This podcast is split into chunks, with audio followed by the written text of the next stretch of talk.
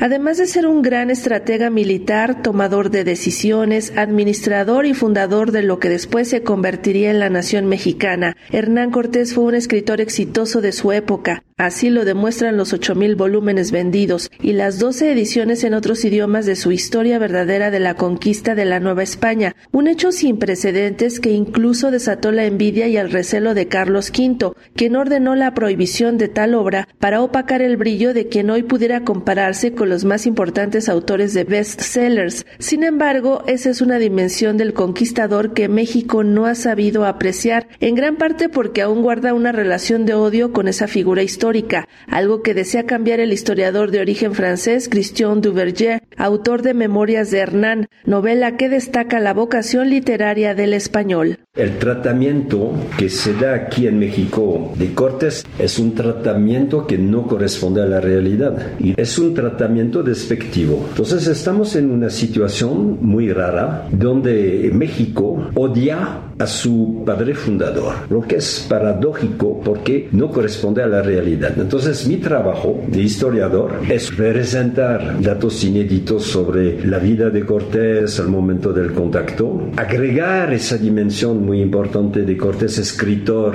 el hecho de que ya la conquista consumada en 22 publicación de la segunda carta de relación, éxito de la imprenta, 8.000 ejemplares que circulan y 12 traducciones, 12 ediciones. Cortés se volvió un verdadero héroe de la literatura, escritor famoso de una obra de arte, obra maestra que es la historia verdadera. Nunca se había reconocido la autoridad de Cortés sobre la historia verdadera. Nunca se hizo en México porque es un, es un tabú, es un autor Al cuestionarlo sobre las similitudes que la figura de Hernán Cortés podría guardar con la de Cristóbal Colón y de cómo esa apreciación ha llevado incluso a la destrucción de las efigies que existen del genovés en diversos países de América, Duverger es enfático, se trata de casos muy distintos. El asunto de Colón es otra cosa. No voy a defender tanto Colón como Cortés. A Cortés lo puedo defender porque realmente es un hombre de excepción que hizo cosas positivas para México. Y la verdad es que ganó su apuesta Cortés porque México hoy es un país mestizo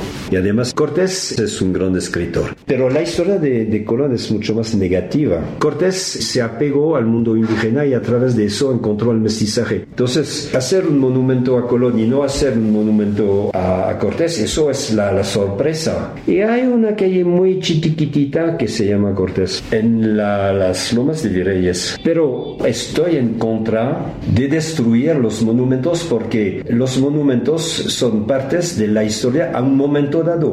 Y es como destruir los Buda en Afganistán, etcétera, por razones ideológicas. Esa destrucción que hizo Colón es una parte de la historia. Entonces, destruir el autor de la destrucción es absurdo, ¿no? Es repetir eh, un acto de destrucción. Destruir obras de arte para un humanista como soy yo es un crimen. La idea es que la historia es la historia escrito como un relato autobiográfico para compartirlo con su hijo Martín al final de su vida, y donde Cortés narra los pasajes más importantes desde su infancia en Medellín, su llegada al Nuevo Mundo y el momento en que vio por primera vez a Malintzin hasta su incursión a México Tenochtitlan. Con el libro editado por Grijalbo, el autor busca cambiar la percepción negativa que en general se tiene del conquistador, algo que está seguro podrá atestiguar en los próximos años. No podemos reducir la conquista a una derrota completa de la cultura indígena. Todavía hubo una gran resistencia y hubo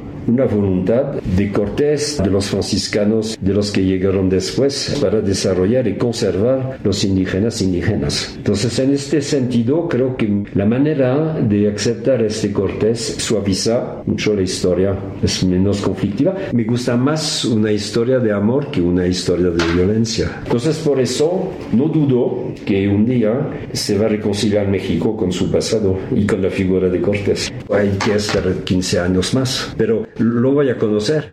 Para Radio Educación, Sandra Karina Hernández.